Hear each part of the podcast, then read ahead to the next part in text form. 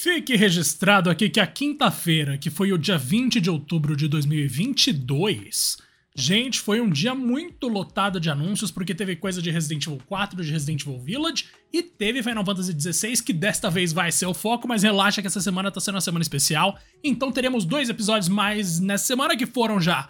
Um deles rolou ontem e o outro vai rolar de Resident Evil amanhã, que vai ser só eu, ou eu e o Rodrigo, ele que sabe. Mas o Rodrigo tem uma agenda tarefada e hoje vocês acham que ele estão aqui ou não tá? Olha lá, hein? Vocês acham que o quê? Estamos aqui, meu querido. E aí, está bem? Eu tô ótimo agora, meu querido. Pô, eu só precisava de você, né, Rodrigo? Olha isso, que frase linda. Ah, cara, eu. Porra, eu não tenho nem roupa pra isso. Inclusive, era pra eu estar no episódio do Silent Hill, galera, mas infelizmente, por questões trabalhísticas, é, não consegui participar no, no momento ali. O Diagas, como sempre, entrega, entrega tudo. Mas espero também participar desse Resident Evil. Eu preciso assistir ainda esse conteúdo. Mas, cara, você disse bem, foi um dia cheio. Inclusive, esse novo trailer, que é o tema hoje aí do episódio do Final Fantasy XVI, já tinha sido vazado. E, cara, se eu não tô enganado, é, foi a Sony que vazou sem querer esse conteúdo. E aí depois ele foi apagado rapidamente. E aí a galera já ficou esperta, falou: opa, que que é isso, né?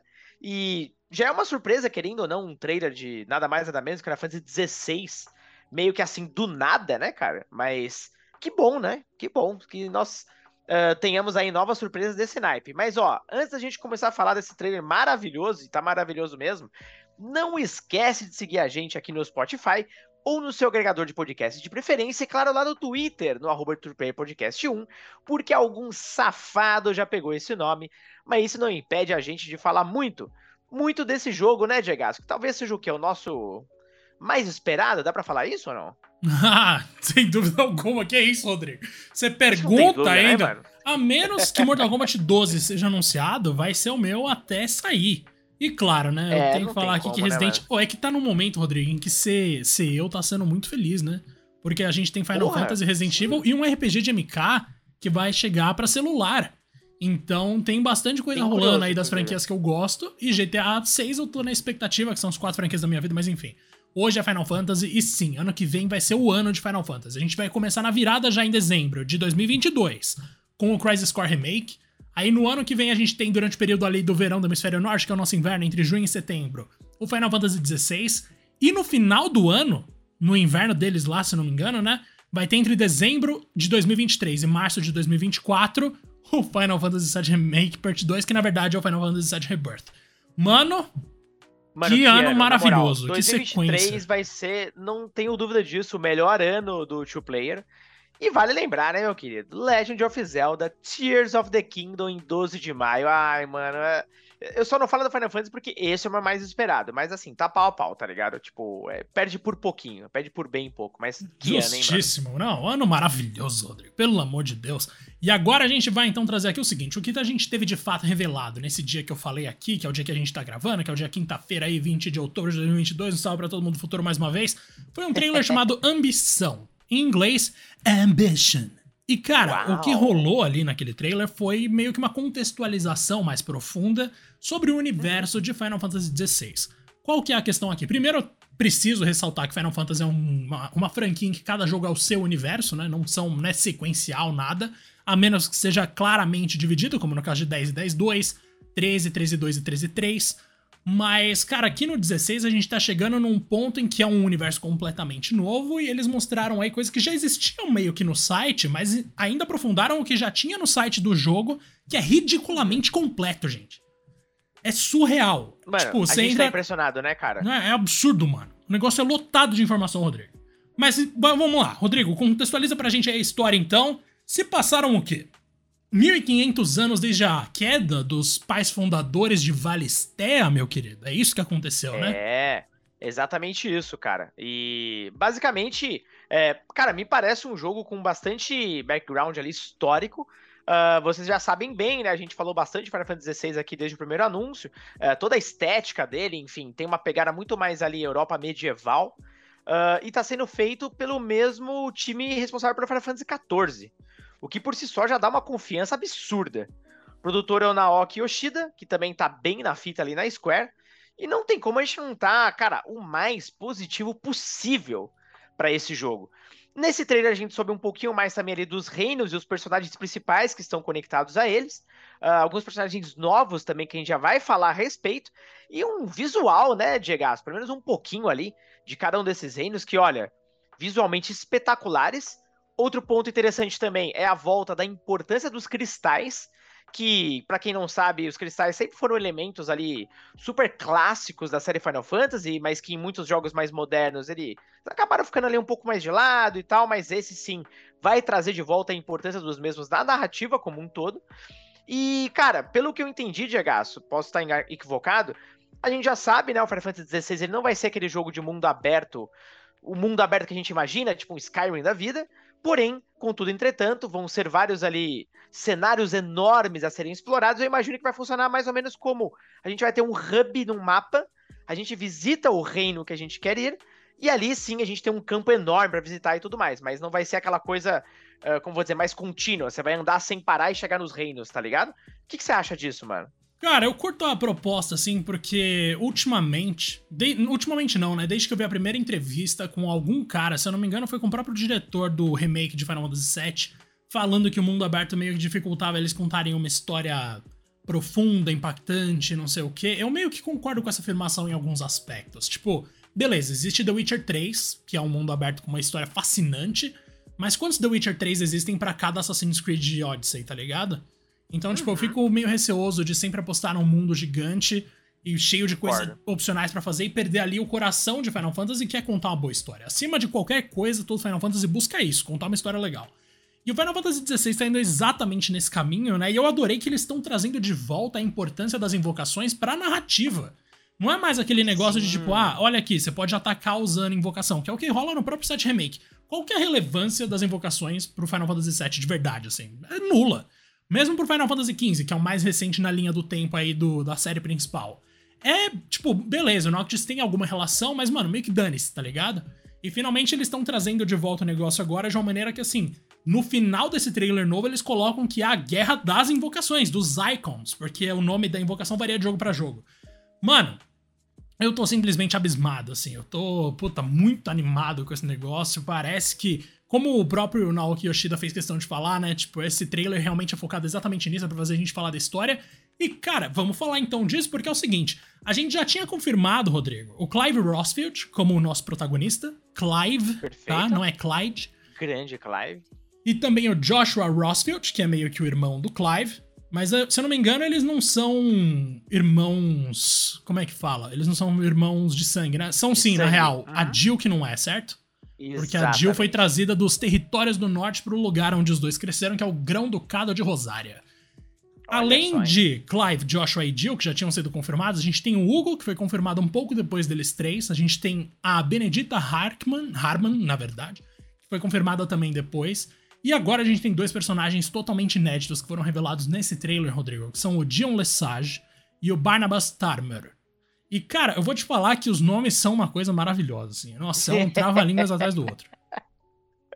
Cara, é, é um pouco complicado, mas eles têm ali uma, uma história aparentemente interessante, ó. Vou pegar aqui até as informações oficiais que a Square liberou.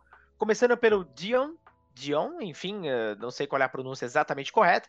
Aqui diz: Príncipe herdeiro do Sacro Império de Sunbreak, esses nomes, né, cara? Meu Deus do céu. e bom. líder de sua mais nobre e temida Ordem de Cavaleiros, os Dragões. Dion, ou Dion, imagino que seja Dion, inclusive, é amado e respeitado tanto por seu povo quanto por suas tropas, principalmente pelas muitas vezes em que virou a maré da batalha a seu favor. De fato, as canções do heroísmo do príncipe guerreiro e seu icon Bahamut, ah, olha aí o Bahamut aparecendo já, o rei dos dragões, nunca estão longe dos lábios e alaúdes dos bardos sambrecois. Eu acho que é isso porque é uma palavra aparentemente francesa mesmo. Boa. Mas nem tudo está bem no Império e as sombras que se acumulam ainda podem ser suficientes para sufocar a luz de Bahamut. Você é louco, mano. Esse cara chegou que com uma isso, moral, hein? né? Puta merda, que isso. Ah, quem é você? Eu sou o cara que nasceu com Bahamut dentro do meu, do meu corpo, chupa, tá ligado? Apenas, Você vai falar o quê, né? mano? Nada menos Não, a... do que a invocação mais lendária de Final Fantasy, Rodrigo. Que isso? E a aparição dele no trailer, mano. Meu Deus do céu, que visual é aquele, velho? Pois é, mano, aquele visual. Não, esse cara, puta, eu já gostei dele. Eu sinto que ele vai ser um otário, porque normalmente esses heróis de guerra, a gente vai descobrir depois que eles têm um lado que é. ninguém conhece, que é que eles são uns, uns caras babaca pra caramba. Mas beleza, né? Inclusive o Sacro Império de Sambrek, já que você trouxe a nação desse cara, vamos trazer aqui. A gente pode ir falando dos caras e dos, das nações deles. Capricha. Sambrek, Rodrigaço, é há muito tempo a força política mais poderosa de Valistea. Hum, Interessante. Hum. A capital do Sacro Império, que é Oriflamme, foi construída ao redor da cabeça do Draco, que é o cristal Mater que presenteia as províncias próximas ali com grande quantidade de éter, que é magia basicamente, né, Rodrigo? Inclusive você Exatamente costuma consumir bastante éter com seus magos, meu querido? Porque eu sempre gasto todos. Pra caramba, eu gasto tudo.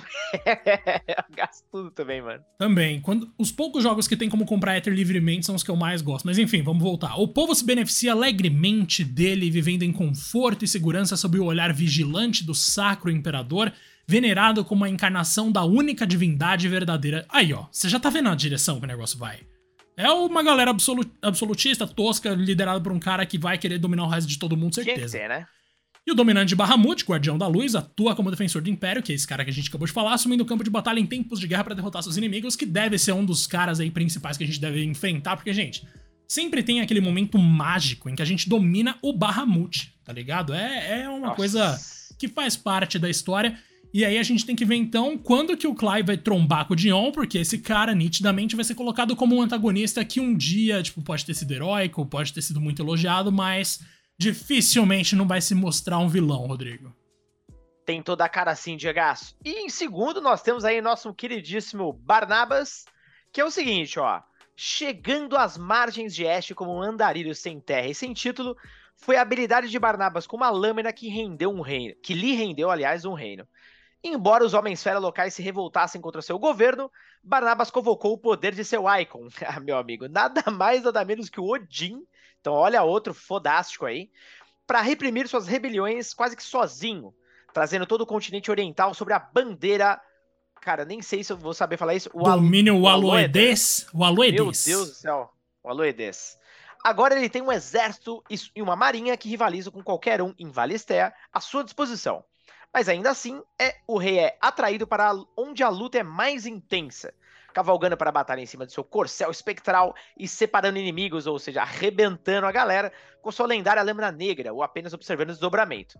Lá do lado de fora, um brilho horrível de fascínio, sem, com um brilho, com, aliás, um brilho horrível de fascínio cara é um assassino louco sempre em seus olhos. Então, esse já tem aquela vibe mais do, do daquele guerreiro mais frio, né, cara? Tipo aquele soldado foda mesmo. Ele tem uma armadura, inclusive, que eu paguei um pau. E a espada, mano, dele que aparece no trailer. Você tá maluco. O cara, nossa, ele chega. Ele, os dois chegaram com muita presença, né? Mas aí eu tenho que reforçar um negócio Sim, aqui, mano. Rodrigo. Falamos mais cedo que uma das personagens ali principais, uma das personagens da família que em tese a gente tem que considerar meio que os bonzinhos da história, mas eu espero que não seja tão preto no branco assim, é a Jill Warwick. Jill, que é o nome da personagem de Resident Evil, que é minha personagem favorita na minha vida, né, Rodrigo? Naturalmente, sem qualquer razão lógica, essa menina já é minha personagem favorita.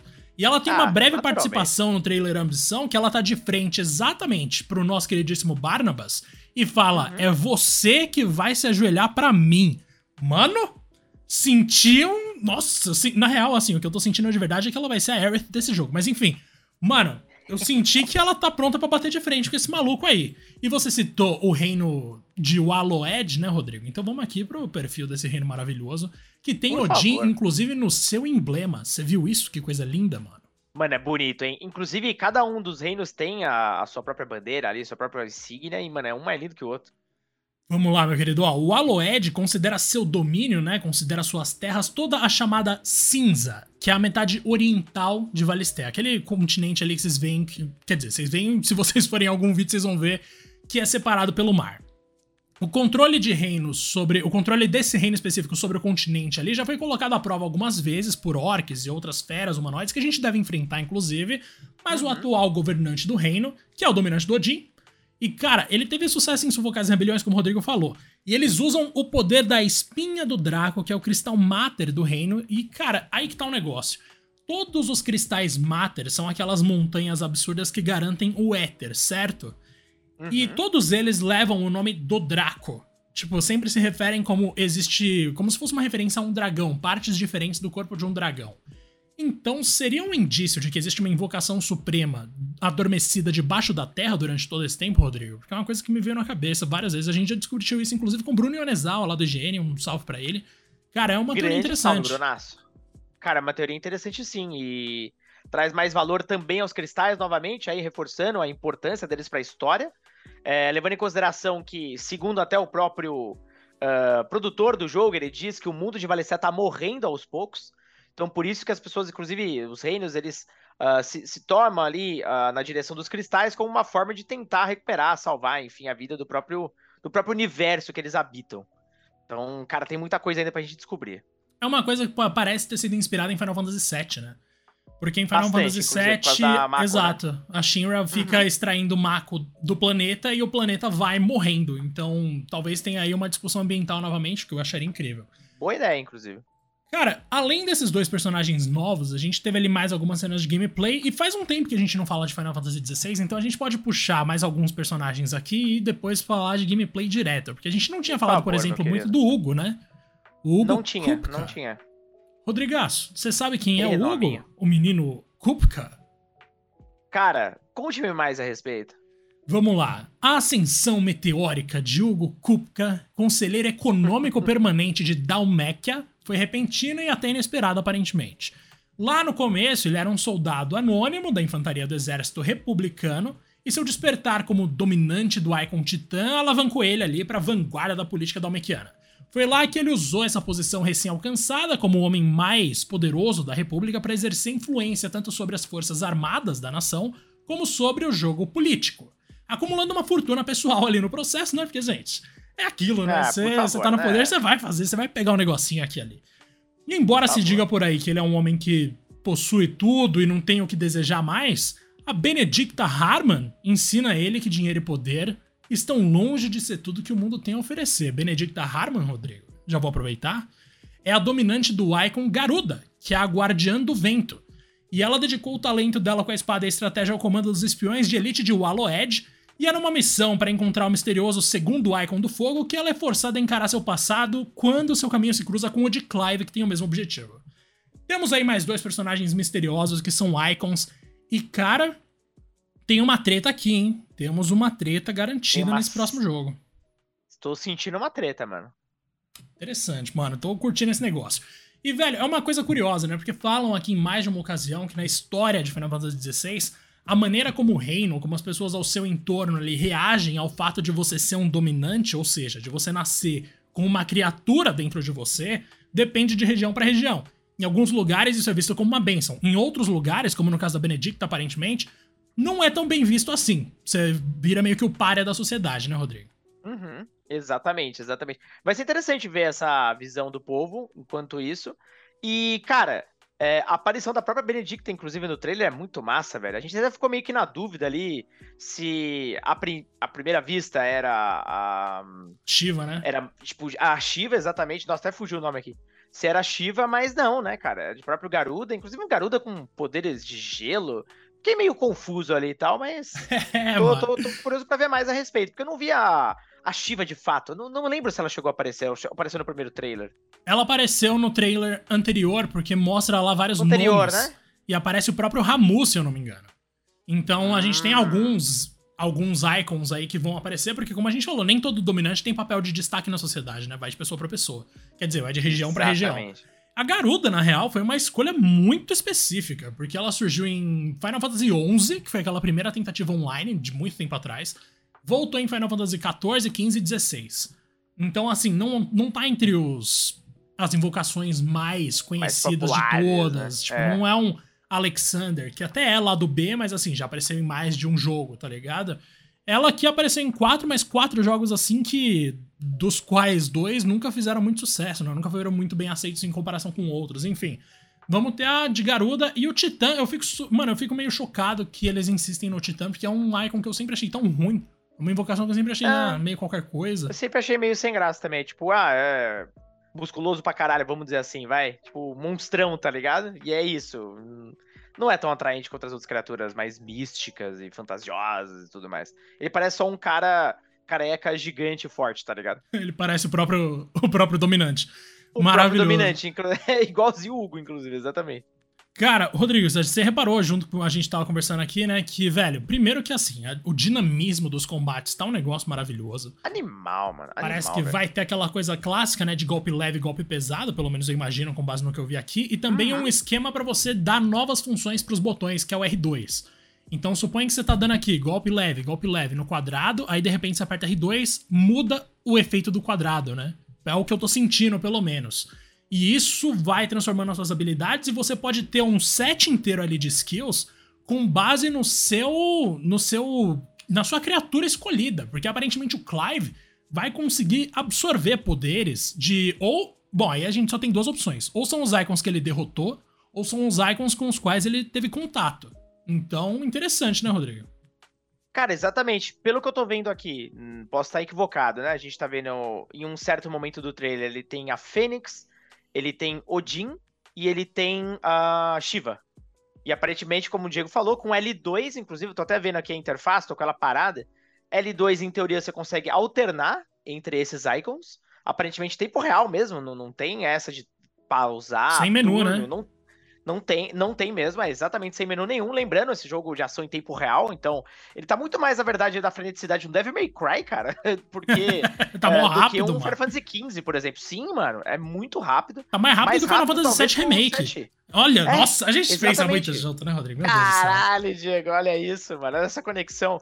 E esse ponto que você tocou que é muito legal, quando você aperta o R2, que você muda exatamente ali uh, as opções de ataque, porque antes dele apertar ele tem aqui, olhando na interface, né? Ele tem um ataque aparentemente simples, vai com a espada dele. Ele tem pulo e ele tem uma magia, que também tá de acordo com o icon. No caso aqui, por exemplo, na tela tá com o com a Fênix, ele tem Fire. No momento que ele aperta R2, saem uh, os ícones de Attack e Fire e entram duas habilidades especiais focadas em fogo, que obviamente também tem relação ali com o icon. Eu tô até tentando pegar aqui, aqui o frame certinho entre o Rising Flames e o Heatwave. É, provavelmente isso aí deve gastar aquela segunda barra ali que ele tem, uh, logo abaixo de do HP, que não sei se é MP, né, Diego? Nem tem nome aquilo. Cara, o MP ou é estamina, é né? Mas tá dividido aqui em três pedaços em uma parte, né? Então, tipo, vai entender. Mas eu chutaria que é, é MP. exato. É, tá parecido, na é. real, com o esquema da Lightning em Final Fantasy XIII, que é as ações que ela tem, né? Uma barra maior e outras hum... barras divididas. Mas eu acho que esse jogo Será não vai ter é sistema de ação. Se tiver, tem alguma coisa errada.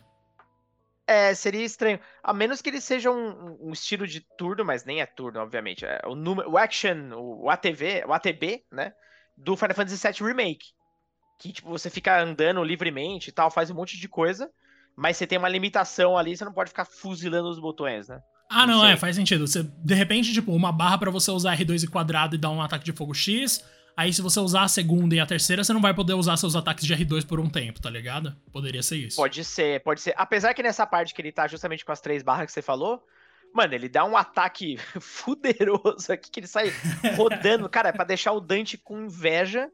Uh, e essas barras nem se mexem. Então, sei lá, mano. É, tem muita coisa para eles liberarem ainda, né? Mas acho que tá muito realmente mais próximo de um jogo de ação como o Devil May Cry em tempo real, sem nada de turnos e e essas barras significam alguma coisa que a gente ainda não sabe.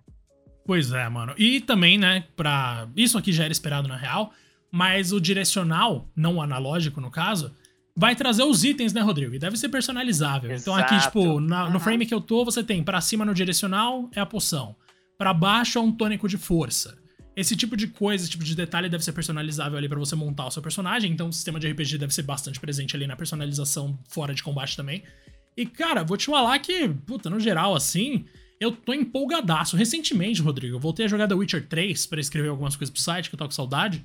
E eu reparei no sistema de sinais, né, de novo, que eu não lembrava se eu gostava ou não, e eu lembrei que eu amo. E talvez esteja me lembrando isso, mano. Tipo, um tempo de refresh ali para você usar uma magia ou outra, um negócio que você tem uma liberdade para escolher o tipo de ataque mágico que você vai usar. É curioso, eu achei bem divertido, mano. Não, também achei. Inclusive, eu tava até dando uma olhada de novo aqui na interface. É, você pode perceber que ao lado direito desses ícones que a gente falou de ataque, que é onde você aperta R2, tem uma barrinha com uma. Parece uma cartelinha de pílula, tá ligado? É engraçado. São duas bolinhas. Parecem Tem botões do bolinhas... Super Nintendo, mano. Parece, mano. Nossa, muito melhor do que eu falei, inclusive, aqui de pílula, né? É... Cara, tem duas bolinhas vermelhas, duas bolinhas azuis e, e uma outra cor aqui que acho que é rosa. Em um dado momento, é... o Clive ele usa uma. Eu acho que é o Fire, e ele gasta essa bolinha. Então, aparentemente, isso aqui é para gastar, enfim, alguma habilidade especial naquele momento. É, é, o que eu tô imaginando, tá? Porque em, em, um outro momento do trailer, ele tá enfrentando o Odin, e dessa vez ele tá com, uh, com a Shiva. E aí, o marcador desses botões do Super Nintendo, vamos chamar eles assim agora, fica mais fácil, ele vai para as bolinhas azuis, tá ligado? Ou seja, Sim. tá meio que atrelado aos icons que ele tá equipado, enfim. Aparentemente é isso. E no momento que ele tava usando aquele Fire, ele realmente tem um cooldown, tá ligado? Ele veio uma linhazinha dando uma volta nesse círculo, acho que pra preencher e usar de novo. Bastante coisinha aí, mano. Bastante coisa de entender, mesmo. mas bastante coisa. Uhum. Cara, eu já vi na real que assim, eu vou desativar mais da metade das coisas que aparecem na interface, porque é lotado, mano. O dano é, de inimigo, sujo, né? todos os negócios que você tem de poção, todos os negócios que você tem de ataque, e os efeitos, tipo, ah, é, esquiva perfeita, Iconic é... Strike. Nossa, eu vou tirar tudo. Pelo amor de Deus, é muita informação, cara. É bem Devil May Cry mesmo, mano. Me, me lembrou muito, tá ligado? E. Só que, cara, assim, ainda tem aqueles mais puritanos e tal, blá blá blá, mas. Honestamente, eu gostei da freneticidade, mano. Tá Não, também, bonito, pô, né? pelo amor de Deus, puritano nada, nunca mais, mano. Na real, assim, eu adoro o sistema Chega, de 97 né? Remake. Aquilo ali, para mim, foi. Nossa. Também acho, é mano. bonito, acho uma delícia. Mas, mano, isso aqui talvez seja evolução daquilo que a gente já viu, então, por mim, perfeito. E se eles quiserem Também manter acho. o padrão do 7 Remake só pro, pra, pro projeto ali de recriação do 7, já que remete necessariamente a jogos antigos, beleza, deixa lá e cria outra coisa pra cá. Uhum. Então, por Zero mim, tá liberadíssimo. E também a gente reparou, né, Rodrigo? Bom, a gente tava conversando aqui que embaixo do sangue dos inimigos, ao menos no caso dos chefes, existe uma, ba uma barra de alguma coisa, né? Uma barra amarela, que pode ser uma barra de postura, pode ser uma barra de armadura, pode ser uma barra de defesa, de quebra de defesa, podem ser mil coisas, cara. Eu fiquei curioso com isso, mas eu apostaria na quebra de armadura. Eu também, eu acho que é a quebra de armadura. No momento que você arrebenta os estágios dessa linha, provavelmente o chefe vai ficar tonto, aquela coisa toda com a guarda toda aberta, e você vai arrebentar ele. Outro ponto, Jogaço, até que eu tinha comentado contigo, que eu imagino que vai ser assim nas batalhas dos chefes, é. Eu imagino que você vai enfrentar primeiro a versão humana do cara, vamos dizer assim, o Hugo vai, num primeiro momento. E depois você vai enfrentar o, o próprio Icon do personagem, e aí você vira o Ifrit, tá ligado? Não sei se vai ser só o Ifrit, porque é o que tá mais atrelado ali ao Clive. Mas aparentemente é assim, mano. E essa treta de. De icons, puta que pariu, que negócio lindo, velho. Treta de Kaiju, né, mano? Coisa que eu não pensei treta que ia ver Final Fantasy. Exatamente, mano. Mano, muito da hora. Umas explosões, assim, nível Dragon Ball. É surreal. O negócio tá destrutivo pra caramba. Eu só espero que eles adaptem, ao contrário do que rola em muitos jogos de Dragon Ball, a destruição pro cenário, tá ligado? Porque é muito hum, tosco quando será? eles. Você estoura tudo e aí você, de repente, as pedrinhas que saíram voando somem, elas apagam e o cenário volta a ser aquela coisa lisa. Ah, e tem, tipo, uma portinha de madeira do lado que, tipo, mano, não aconteceu não nada. Aconteceu tá nada.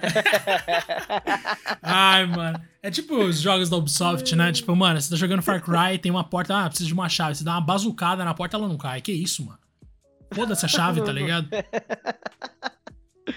ah, jogos, né, cara? Ah. O mundo é, jogos, dos jogos é maravilhoso. Puta, é, não tem nada. A gente vai fazer um episódio inteiro só sobre coisas toscas de jogos, assim, que não fazem sentido. Que nem, mano. Acho perfeito. God mano. of War, Kratos e Atreus numa jornada na mitologia nórdica e o Kratos dando machadada em um monte de caixa pra ganhar é, bolinha colorida.